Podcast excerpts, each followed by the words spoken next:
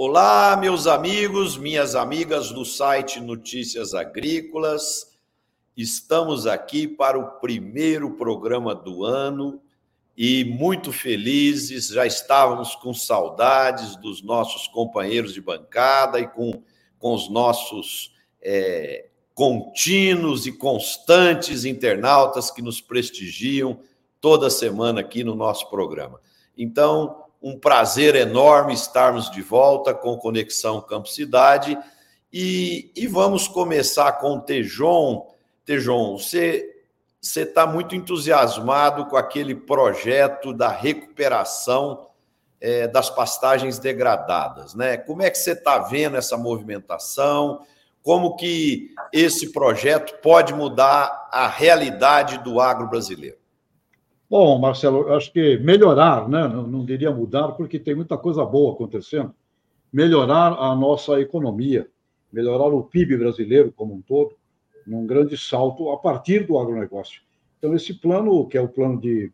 É, é um plano grande chamado é, Transformação Ecológica, onde os dados apontam para investimentos na casa de 160 bilhões de dólares, é mais do que o setor da agropecuária, setor industrial, urbano, é, um, um movimento muito grande nesse sentido, e dentro dele está também esse projeto dos 40 milhões de hectares de pastagens degradadas que seriam transformadas num ativo ambiental positivo e integração lavoura, pecuária, floresta, enfim, tudo isso que envolve essa nossa nosso moderno agro. Então é um plano, existe um grupo interministerial trabalhando nele uh, neste neste exato momento e há uma expectativa aí de sairmos neste semestre, eu diria, com esse, com esse, com esse, com esse projeto. Esse projeto, em acontecendo, eh, imagine ele inteiro, 160 bilhões de dólares por ano de investimento, é o que o ministro Haddad uh, informou. Imagina o que significaria. É um plano Marshall, é um verdadeiro plano Marshall, que terá impactos gigantescos no PIB brasileiro, né? sem dúvida alguma. Então, estou aí acompanhando numa expectativa e vendo o que, que o que, que isso vira de realidade efetiva. Né? Essa é a minha esperança.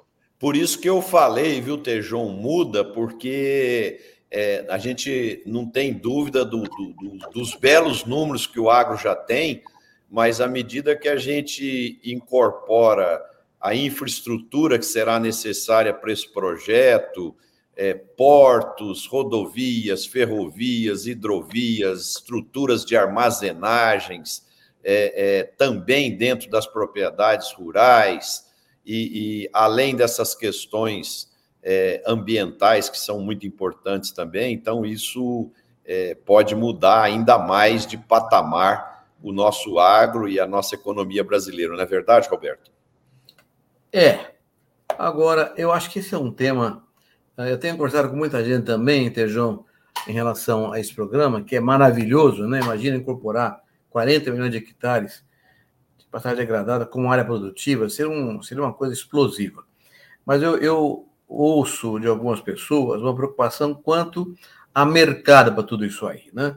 Então, é uma, é uma, é uma preocupação a questão de acordos comerciais que garantam mercados no longo prazo. Nós conhecemos bem essa história de excesso de produção sem mercado, é muito complicado para a agricultura. Então, está todo mundo entusiasmado com isso, mas é, o Marcelo já tocou num ponto central, que é a questão da infraestrutura e logística, mas também é fundamental que haja um grande acordo comercial com países importantes, países importadores de consumidores com uma numerologia bastante significativa, para garantir mercados. Caso contrário, é, os preços altos que aconteceram durante o período da pandemia, que agora estão voltando, para a realidade, entusiasmaram muitos países do mundo a aumentar a produção. Então, tem vários países, grandes países, interessados em aumentar a produção fora dos seus, dos seus limites, das suas fronteiras. Pensando na África ou na Ásia, por exemplo. E, e é possível que haja um crescimento importante da produção agropecuária nos próximos anos. O Roberto, você tocou no, ah, desculpa, pode terminar, Roberto. Não é, é só isso. É essencial que haja acordo comercial para que os mercados sejam garantidos. Senão você vai ter um, um uma, uma. De repente, ter um aumento de produção espetacular com esse trabalho muito bom que está sendo feito em relação ao, ao cerrado, à, à pastagem degradada, mas é preciso que haja mercado. Você tocou num ponto muito importante. Hoje eu estava vendo um estudo. É, nos últimos quatro anos, a oferta de milho, soja e trigo, oferta de grãos, cresceu 16% e a demanda cresceu só 6%. Então, é, esse ponto colocado por você é muito importante, porque é, é fundamental que a gente consiga promover mais produção, mas com mais demanda para os preços se manterem é, a níveis satisfatórios para garantir a rentabilidade do agricultor. Né? E, e por tudo que a gente tem olhado hoje nas perspectivas de preços, mesmo que é, essa semana vai sair um relatório novo aí da Conab e do USDA também, que deverá reconhecer mais quebras na produção de verão do Brasil, né? Mas mesmo assim, o mercado não está ainda espelhando isso, né? E a soja, por exemplo, caiu nos últimos três pregões. Né? Hoje a soja está ao redor de 12 dólares o bushel, né? E gente falando que ainda vai mais para baixo. Quer dizer, então esse é um tema é, que nós temos que ter muita atenção, porque não basta só produzir, né? É necessário que se tenha demanda para preservar preços e preservar a rentabilidade. Exatamente. É, agora, quando, na minha, no meu ponto de vista aqui, se tiver, o Brasil tiver três vezes mais do trigo que ele produz, a gente tem para quem vender. Se tiver mais feijão e arroz, tem para quem vender. Se tiver mais cevada, tem para quem vender. Ou seja, nós temos um mercado gigantesco de coisas que nós ainda não fazemos. E outra coisa que a gente tem que considerar: hoje no planeta Terra tem cerca de 4 bilhões de seres humanos que comem mal, subnutrido, e o mundo não vai poder ir lá para frente para os próximos 10, 15 anos com gente é, nessa condição. Então, é, eu creio que o país, o Brasil, tem realmente uma condição de ir para os seus 600 milhões de toneladas aí de, é, de grão, com muita coisa que não é necessariamente a soja, né? Não é só a soja, é muitas outras coisas que a gente pode incorporar e fazer aí, que o mundo precisa, com certeza. Então, Tejão, mas aí tem que mexer em, uma série de questões econômicas e de estratégia de governos e, e, de entidades que aí, de uma certa forma, sai é, é, da, da área de competência do agronegócio e também do Brasil como instituição, como nação, né? Porque, por exemplo, você pega o que está sendo gasto naquela guerra da Ucrânia com a, com a Rússia, é um absurdo, né? O que está sendo gasto é, no conflito de Israel com a Palestina é um absurdo, né? Então, por exemplo, se esses recursos estivessem sendo direcionados para melhorar a demanda dos países que, que têm necessidade, que têm carência e tal, mas infelizmente o mundo real é diferente disso, né? E, e, e os, e os líderes agem de acordo com as suas conveniências, com as suas crenças, e, e essas questões sociais que você colocou, muito importantes, muitas vezes ficam de lado. Né? É, o, o aspecto é agroindustrial. Né? Não estamos falando de uma coisa que compete à agropecuária resolver. Aliás, a gente sabe que o setor pós-porteira das fazendas, 500 corporações dominam o agro do planeta. Portanto, essa turma tem que estar junto nesse jogo, sem dúvida alguma. Esse tema do trigo que você citou, por exemplo, Tejão, trigo, né? A, a Embrapa garante que até 2030 nós vamos produzir 20 milhões de toneladas de trigo. Ou seja, vai ter uma sobra de 6 a 7 milhões para exportar. E o Brasil, que hoje é um país importador de trigo, pode transformar um país exportador. Você tem toda a razão.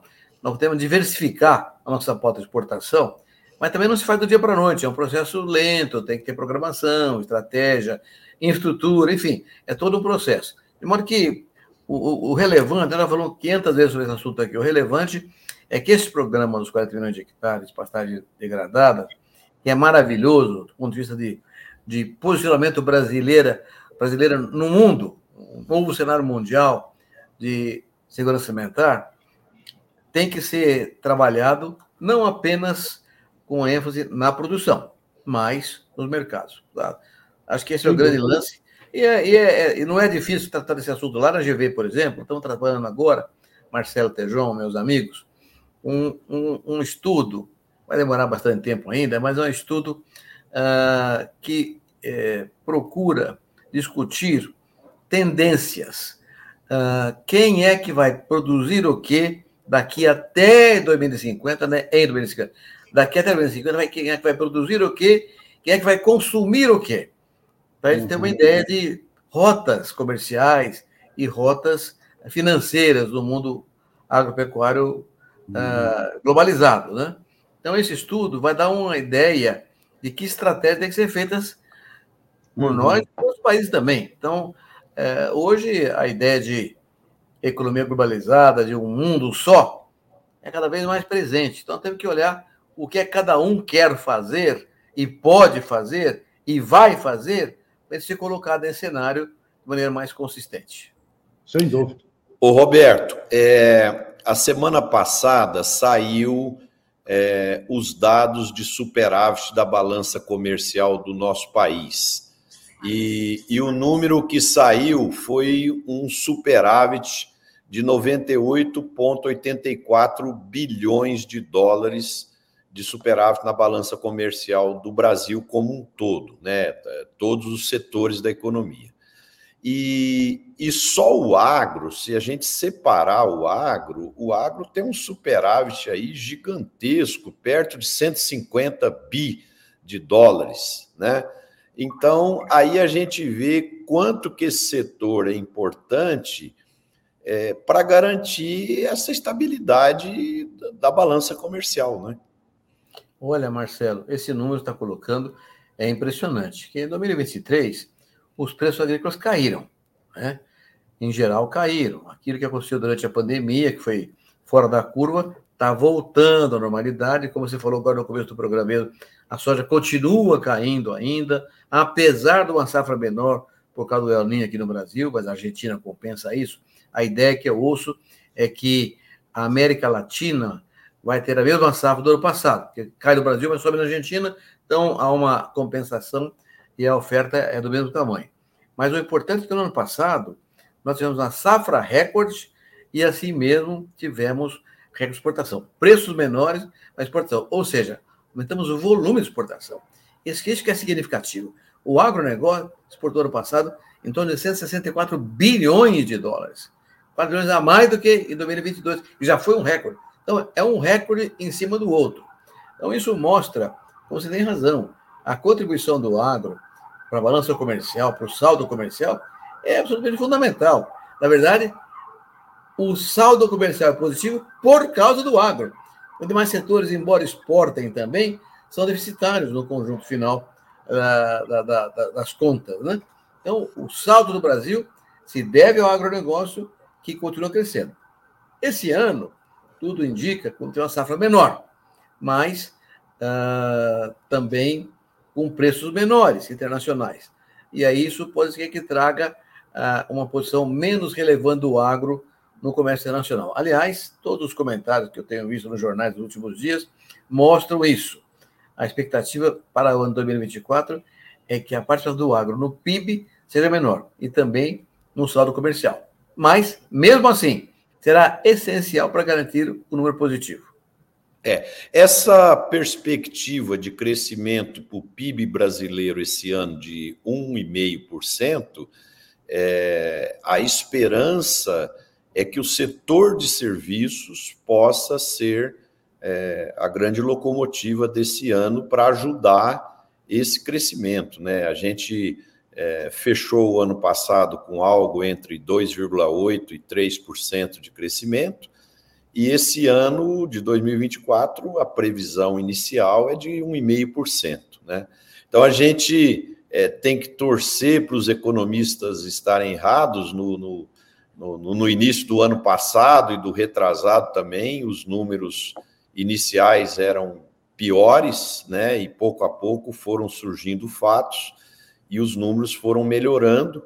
E, e como o otimismo tem que ser é, é, a base do comportamento da gente aqui no programa, né? Então a gente tem que torcer é, para que esse número esteja errado e que a economia como um todo possa é, reagir, principalmente com essa queda das taxas de juros que estão previstas aí, para a gente chegar no final do ano com a taxa de juro entre 8% e 9%, né, que possa dar um alento nos empresários para voltarem a investir, porque eu tenho conversado muito com vários agricultores e, e, muitos estão preocupados com esse contexto atual, né? Todo mundo é, com o pé no freio, segurando investimentos de novos, novos tratores, novos implementos, expansão de área, expansão de tecnologia.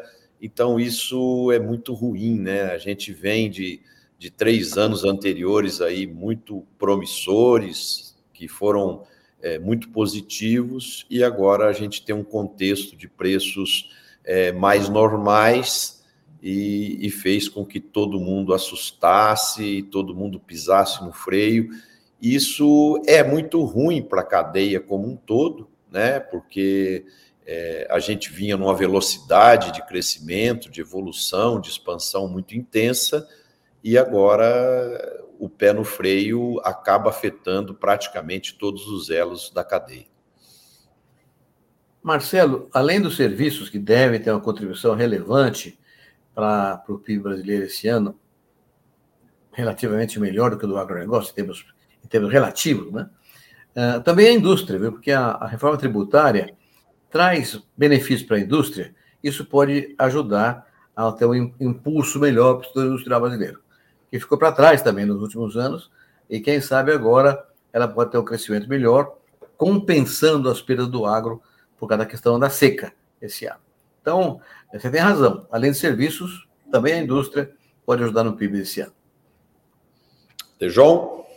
Olha, eu tenho ouvido também de produtores do setor industrial uma grande preocupação com o tamanho do juro para investimentos. Uh, isso é algo que tem preocupado o pessoal. Eu tenho ouvido gente que eh, diz que não está conseguindo fazer investimentos na mecanização como deveria, em função do, da elevada taxa de juros. E conversei com dois industriais é, que confirmaram isso, ou seja, existe dinheiro, mas é uma taxa que está tá impossível. Então, aí é uma demanda para um juro muito mais equilibrado e civilizado para investimentos na área da mecanização brasileira. isso está acontecendo sim.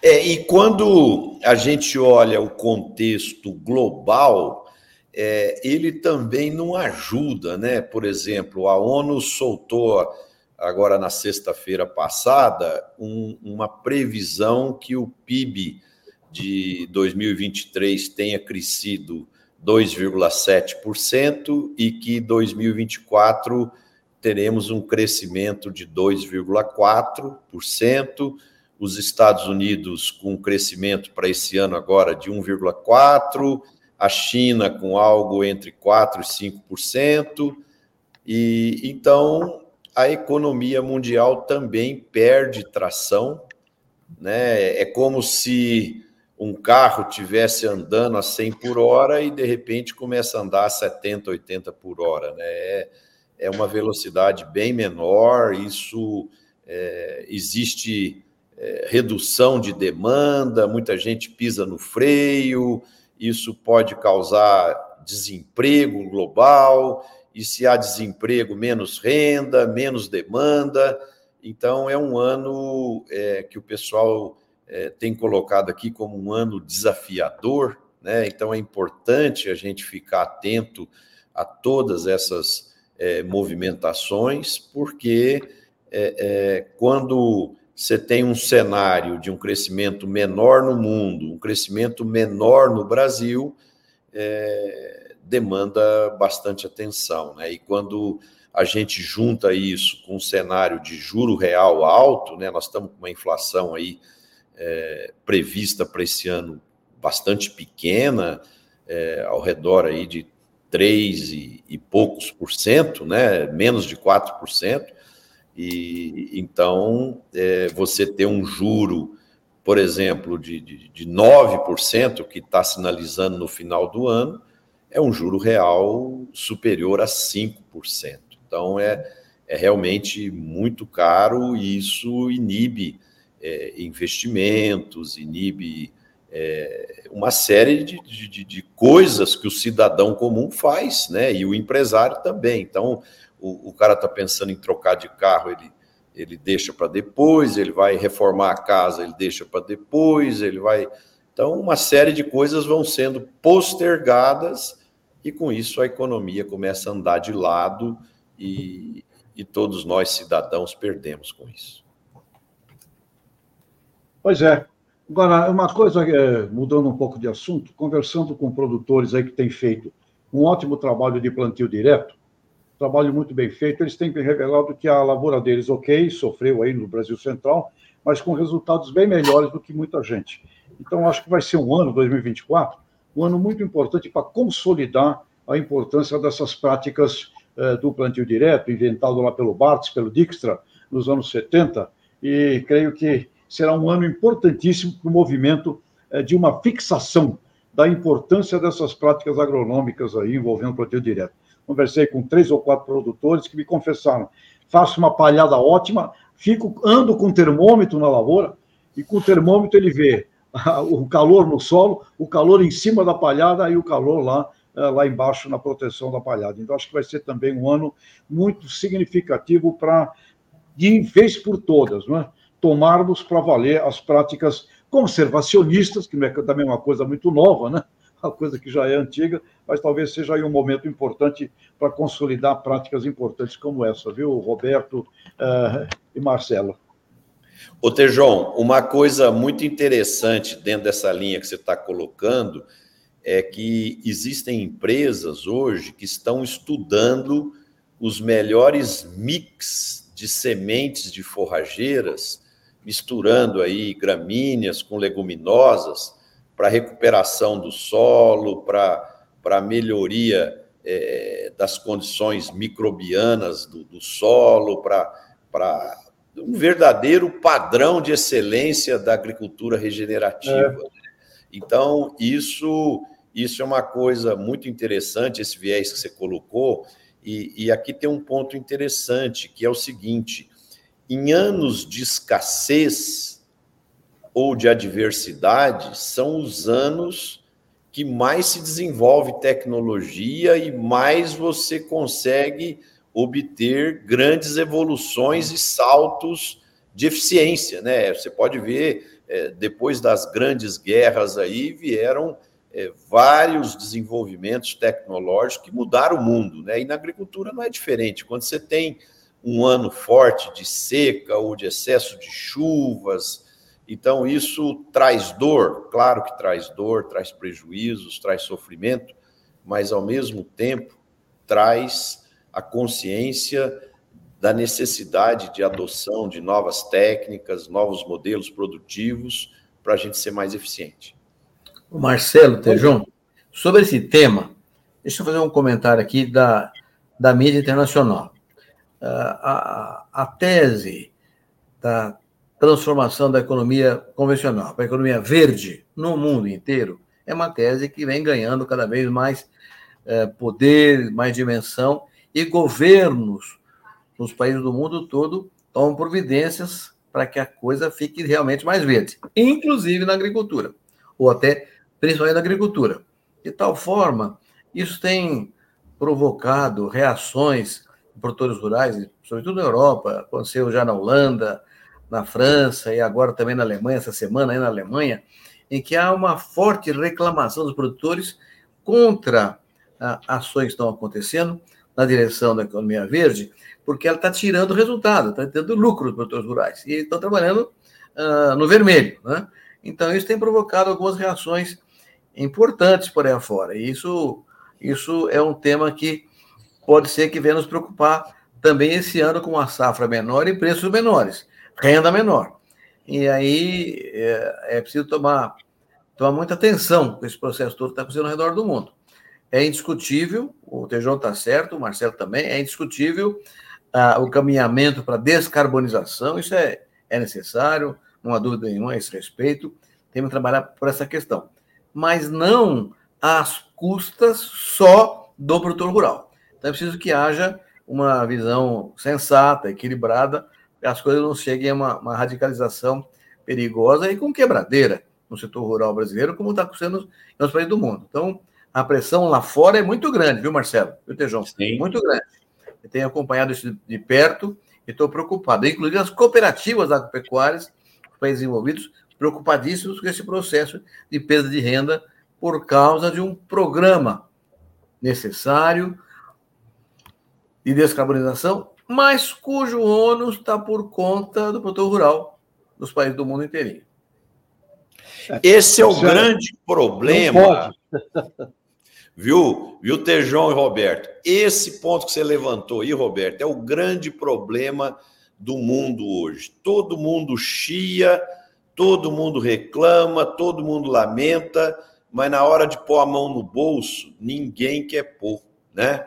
Então, nesse quesito aí, a conta tem vindo só para o agricultor e o pecuarista pagar, né? Então, é, é o, o, por isso que esse equilíbrio nessas questões é fundamental, porque todo mundo quer isso, todo mundo quer aquilo, mas na hora de pagar, todo mundo some. É, e tem. Então, e tem... Diga, Tejão. Diga lá, não, Roberto, aí a gente tem que entrar necessariamente no fundamento de agribusiness. Né? Tem que haver uma equação do sistema, do complexo, e cabe ao setor agroindustrial proteger os seus produtores. É o que o Ray Goldberg viu lá em Harvard, que a gente tem falado aqui, o Ney Bittencourt, você. Ou seja, se não houver um sistema agroindustrial, a, conta fica, na, fica nas costas do produtor rural, que é completamente injusto é, e, e não correto. Você mencionou as cooperativas, Roberto. Eu creio que as cooperativas passam a ter um papel muito importante nesse diálogo uh, com as tradings, com as grandes marcas e as grandes corporações. Não é? Cooperativas, acho que têm um papel fundamental nessa busca desse diálogo, dessa inteligência, para que a conta, a conta não pode cair nas costas só do produtor. É injusto. Totalmente é, tem injusto. mais do que isso, João. Você tem toda a razão. É, é o que a gente defende a vida inteira. Mas, adicionalmente, tem, aqui no caso brasileiro, alguns problemas que são específicos nossos e estão incomodando bastante. Tem três problemas no finalzinho do ano passado que estão aí chegando para nós. Uma questão do marco temporal das terras indígenas, tem uma posição do Congresso brasileiro, uma posição do Supremo e agora uma posição do Executivo vetando ah, textos promulgados pelo Congresso que foram derrubados os vetos e toda essa discussão volta agora para o Supremo com uma dificuldade de solução. Isso é um tema que pode trazer grande insegurança jurídica ao campo brasileiro, e mais que ao campo, de maneira geral, da brasileira. O tema defensivos agrícolas, igualmente, uma questão complicada, um projeto bem feito, por 20 anos de discussão no, no, Parlamento Brasileiro, finalmente foi aprovado em larga maioria, também foi vetado em parte dele, é preciso que o, é, diz a, a nossa frente parlamentar, que está lutando bravamente que talvez derrube esses vetos também, mas são, são questões que de caráter político que afetam economicamente e também moral, digamos assim, o setor rural, porque a, a insegurança jurídica é, é, uma dificuldade muito grande para a gente resolver.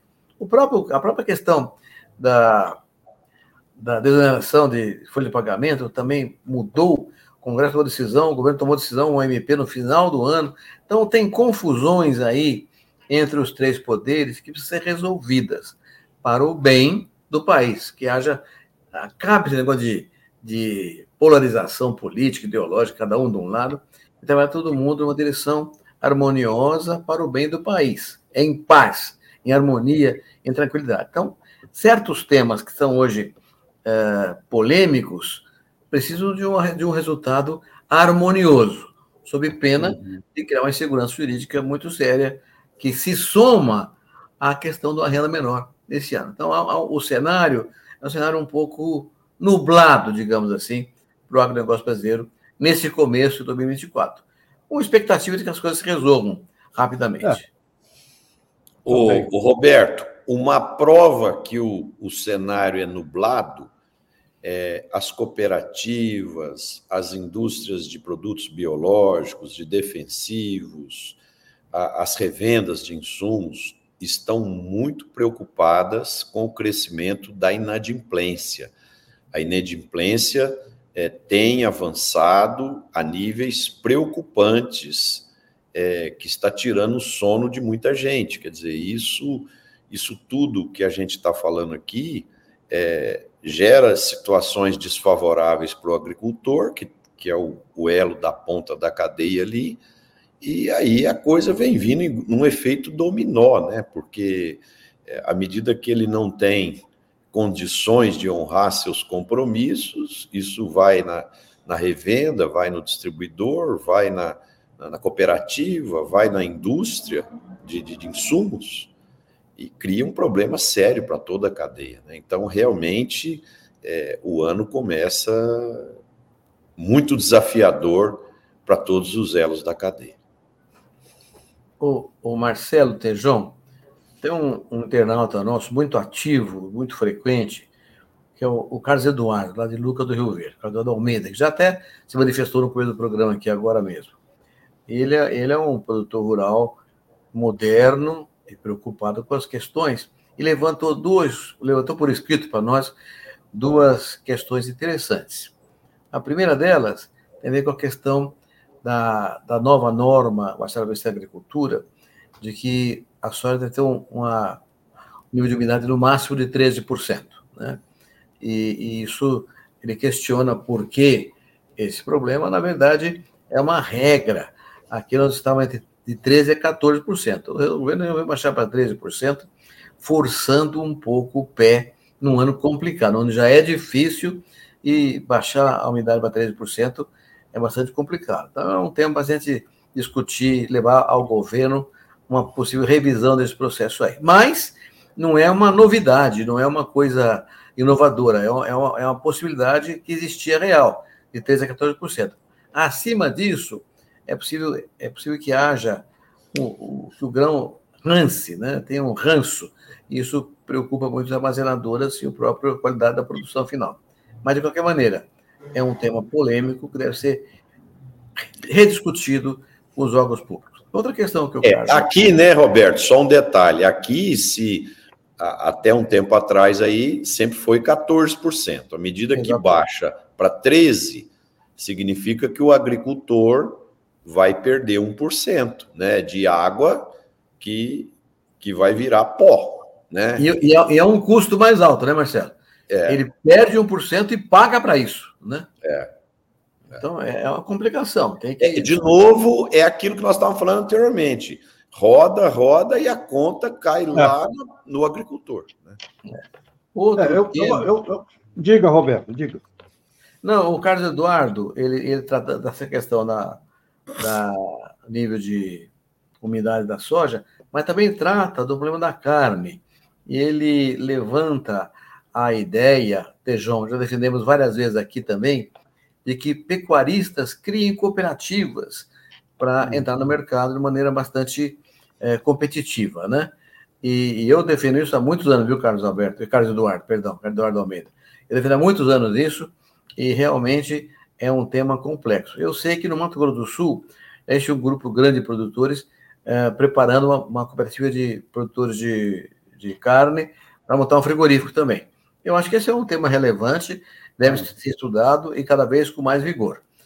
Antigamente, essa coisa não funcionava direito, porque tinha muito, muito, muito negócio sem nota fiscal, e aí a cooperativa ah. não pode trabalhar, a cooperativa não funciona sem nota. Então, tinha problemas. Isso acabou. Hoje está tudo muito regularizado, as empresas são todas elas pessoas jurídicas que operam dentro da legalidade.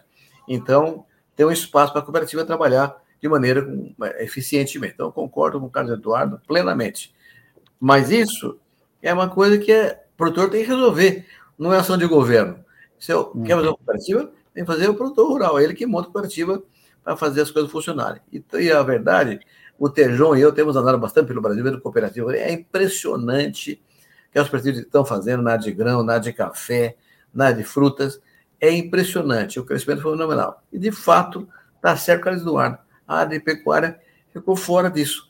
Então, está passando a hora de ter cooperativas que tenham frigoríficos também trabalhando dentro do mercado, sem fazer competição predatória, mas dentro das regras do mercado, adequadamente falando.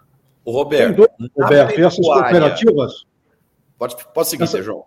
Essas cooperativas, existe ali é perto de. No, no Paraná, existe uma, ah, acho que que eu saiba, tem uma, duas, acho que no Brasil, no máximo, do setor da, da pecuária. Essas cooperativas podem criar ali, inclusive, uma indicação de origem, uma coisa ah, de uma carne produzida ali, naquela condição, naquele bioma, etc.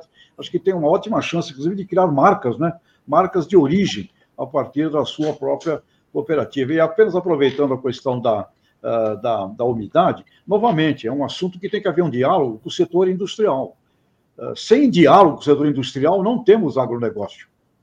temos isolamento. Né? É necessário, acho que está na hora, de repente, é, da, da, das lideranças, das entidades representativas dos produtores, é, terem realmente uma pegada e uma conversa muito mais chegada e muito mais séria, muito mais profunda com os setores agroindustriais, que são aqueles que são os clientes, e com o setor também de geração de tecnologia que antecede o produtor. Né? Acho que está na hora de um rearranjo eh, dessa harmonia, meu caro Roberto. De, depois da polarização, que venha a harmonização. Essa, esse ponto colocado pelo Carlos Eduardo é interessante pelo seguinte: se a gente olhar a pecuária de leite, Existem várias cooperativas, principalmente aqui em Minas Gerais, é, bastante. Marcelo, Marcelo, perdão. O nome certo é Celso Eduardo. Eu li ah, errado aqui. Ah, é então Celso, tá. Perdão, Ô, Celso, Celso desculpa a gente então. O, o, Celso Eduardo ele fez uma colocação interessante. Por exemplo, aqui em Minas Gerais, na pecuária de leite, existem várias cooperativas que têm um funcionamento fantástico, uma sinergia enorme, onde elas, a, a junção desses pecuaristas é, propiciou a, a, as plantas de recepção do leite, é, fabricação de, de leite em pó, fabricação de leite condensado, doce de leite, iogurte, leite longa-vida, e etc, etc. Então, esse mesmo modelo, ele pode ser praticado na pecuária de corte, né? fazendo com que a cooperativa tenha seu próprio frigorífico, que ela possa ter cortes especiais para atender é, nichos de mercado. Então, eu acho que isso, essa roda aí já está redonda, é só pôr a mão na massa, viu, Celso, e puxar esse assunto aí e, e, e criar essas cooperativas, porque isso vai ser bom é, para a região, vai ser bom para o mercado, vai ser bom para o consumidor, bom para o pecuarista, bom para todo mundo. Sem dúvida. Evolução com cooperativismo, fundamento aí para a defesa do produtor rural. Agora, eu, eu sinto que está faltando diálogo entre o setor pós-porteira com o setor do dentro da porteira eu acho que esse diálogo ele tem que partir também por uma visão muito mais equilibrada de negócios, negociações, porque caso contrário fica sempre essa história. Penalizar o agricultor é um erro. O agricultor tomar para si a responsabilidade é, é, outra coisa que também faz. Você vê uma discussão de meio ambiente.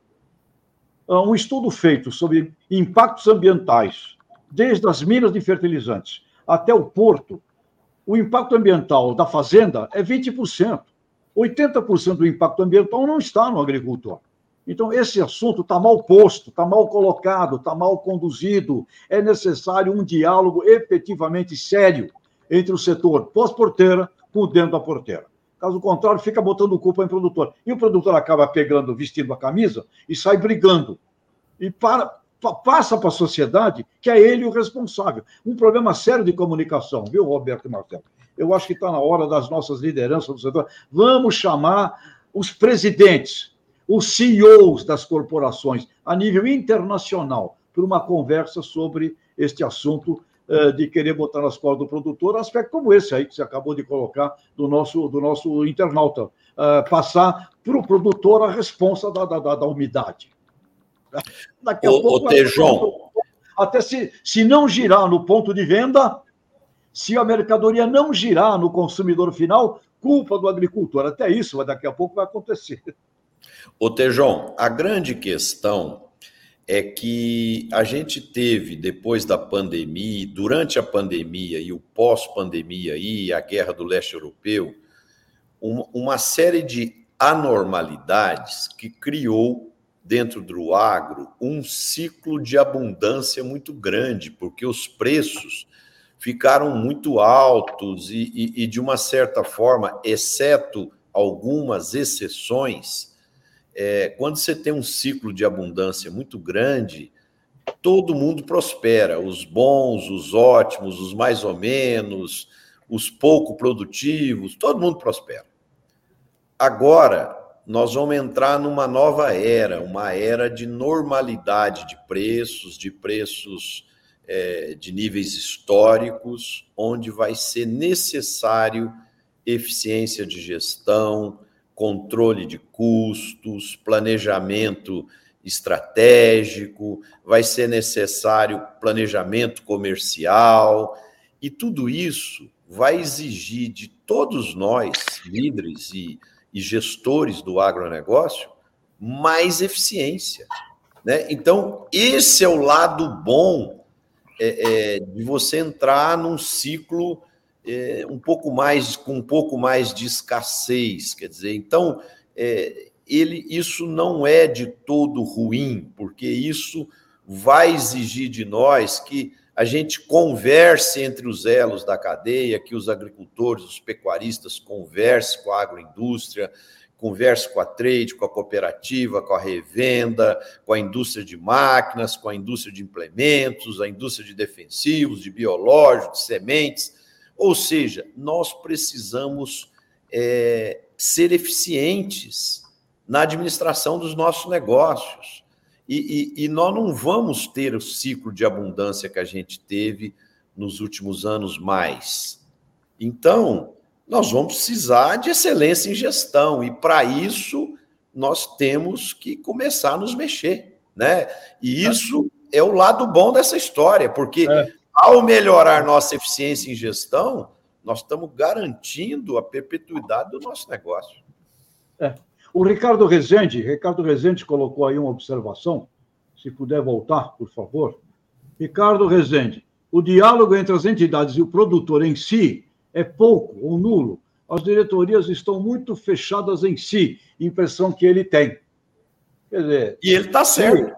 Ele está certo. Se isso aí puder ser generalizado, eu tenho muito cuidado com generalização, mas se isso que o Ricardo coloca puder ser generalizado, Marcelo, você está concordando no seu Roberto? Se dentro do setor o diálogo não está rolando, então imagina a gente querer sentar com o setor pós-porteiro, né? Ah, então acho que acho que a, talvez a principal coisa, eu, eu quero usar aqui, aliás, Roberto, parabéns a tua entrevista, aliás, vai ter um livro livro teu sendo lançado aqui na Fiesp, dia 10, dia 10 de janeiro, se não estiver enganado, às 18 horas da tarde, aqui em São Paulo, livro eh, do 5 Roberto. 5 de fevereiro. 5 ah, de desculpa, fevereiro. desculpa. 5 de fevereiro, é isso? 5, 5 de fevereiro o livro, Roberto, é isso? Está certo? Isso. É, o livro não é meu, o livro é do Ricardo Viveiros. Ah, mas tem um, não é. Ah, vá. É um livro que, que trata aí da, de uma história fantástica que você vê. Você fala, o água é sinônimo de paz. E para ter paz, você tem que ter muito diálogo, muita conversa, muita negociação, falar com os diferentes, tem que falar com os diferentes. Então, isso que o nosso, nosso internauta colocou, se for generalizável, deixo aqui com vocês todos essa, essa minha pergunta. É possível, é, podemos generalizar o que o Ricardo nos colocou aqui? Se sim, está na hora da gente rever como é que nós estamos conversando dentro do setor para que a gente possa conversar para fora do setor. Caso contrário, fica aí o elo mais frágil, Roberto Marcelo, nossos internautas. O elo mais frágil do agribusiness, do agronegócio, é o produtor rural. É o elo mais frágil, mais frágil, não é fraco, frágil. Fragilidade com tudo, as incertezas, tudo. Portanto, ele tem que ser protegido e preservado, sim. E aí, como é que. Ao invés de esperar para o governo, eu creio que as cadeias produtivas têm que sentar e conversar, Roberto e Marcelo. Por que, que é tão difícil? as cadeias produtivas sentarem e conversarem? Ô, Tejon, se a gente criar, assim, eu, eu vou dar a minha percepção. Se a gente criar uma escala de diálogo de 0 a 100 e, e olhar a integração dos elos da cadeia, eu diria para você que nós estamos num número entre 25 e 30. De um, de um ideal de um ideal de 100.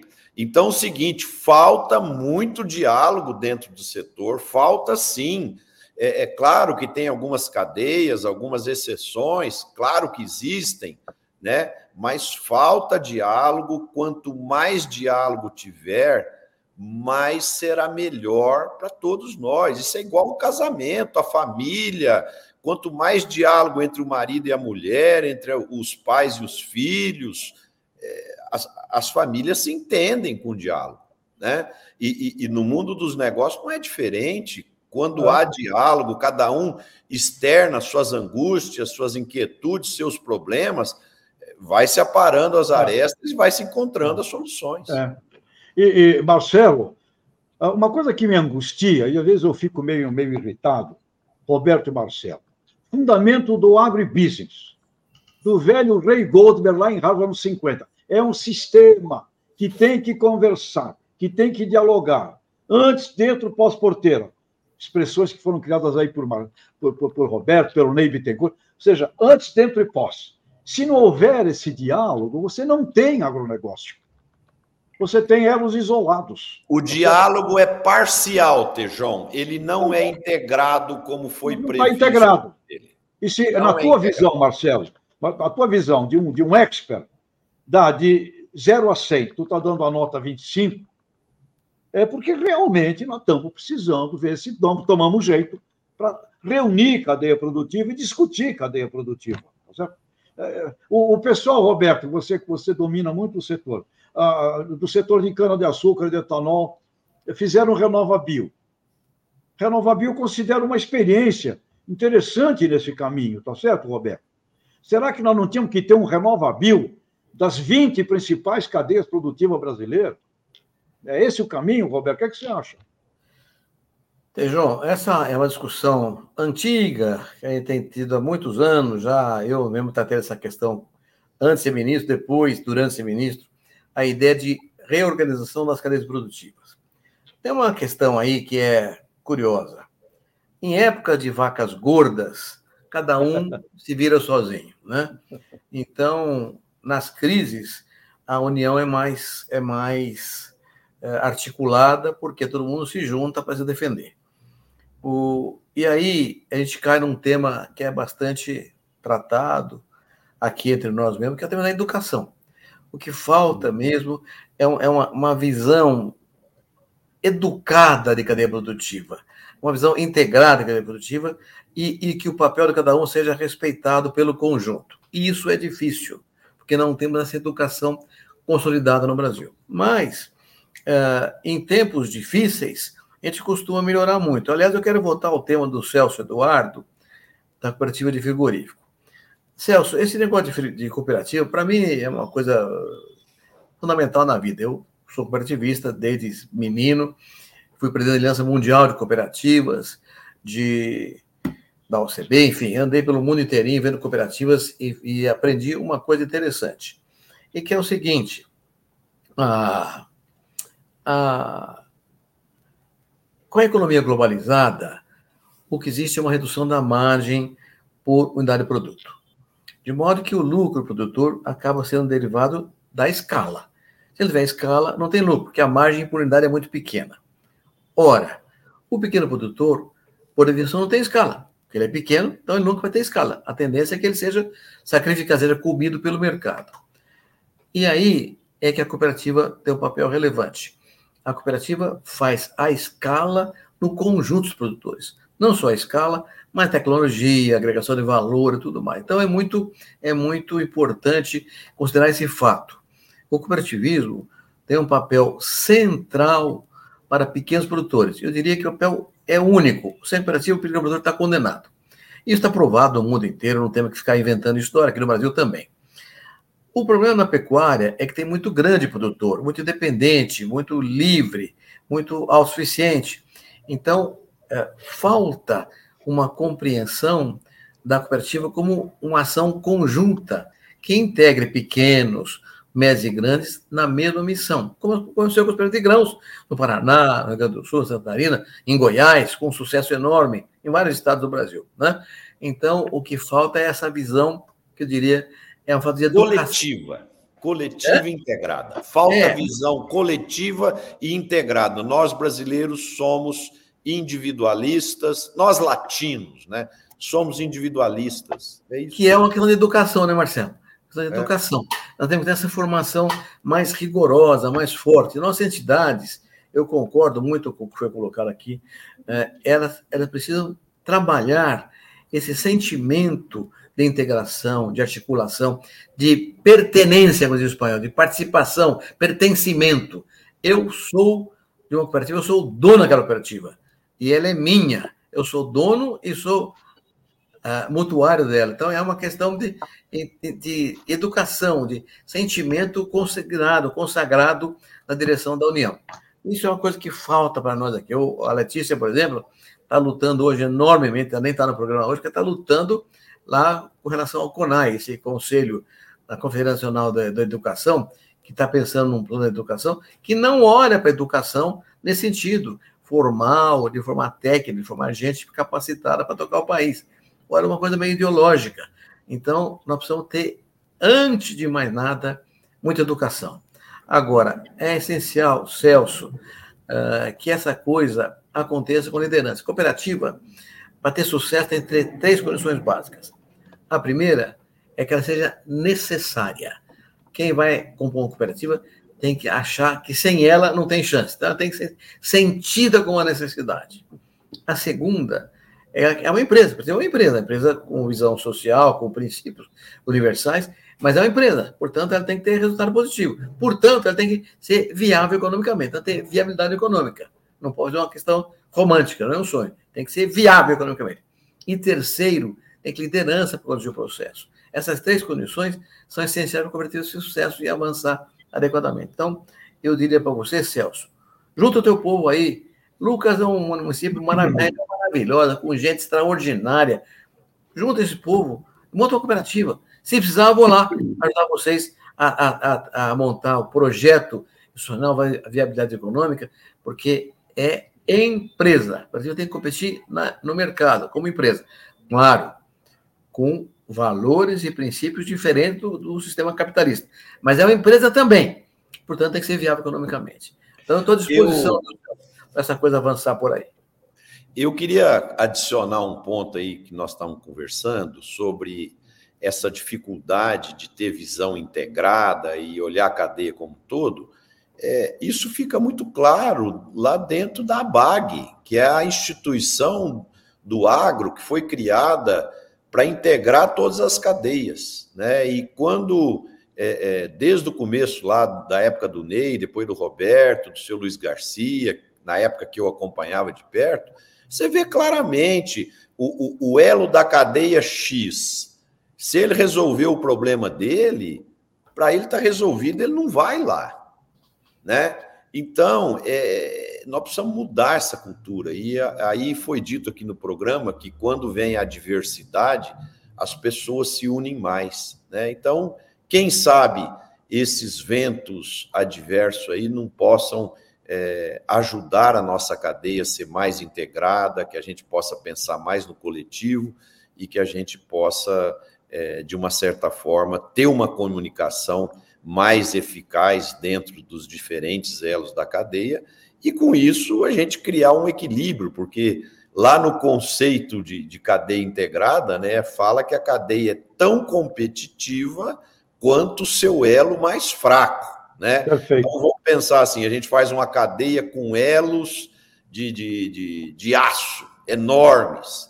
E um dos elos é de barbante. A hora que esticar a corrente, é, ah. é aquele elo de barbante que vai definir a força da cadeia. Mas até todo mundo entender isso e praticar isso, vai um queijo e uma rapadura. É, e Marcelo, exemplos de cadeias que, dos, pegando os 25, 30 que você dá como positivos aí. Pessoal do algodão. Depois daquela mega crise que o algodão quase acabou.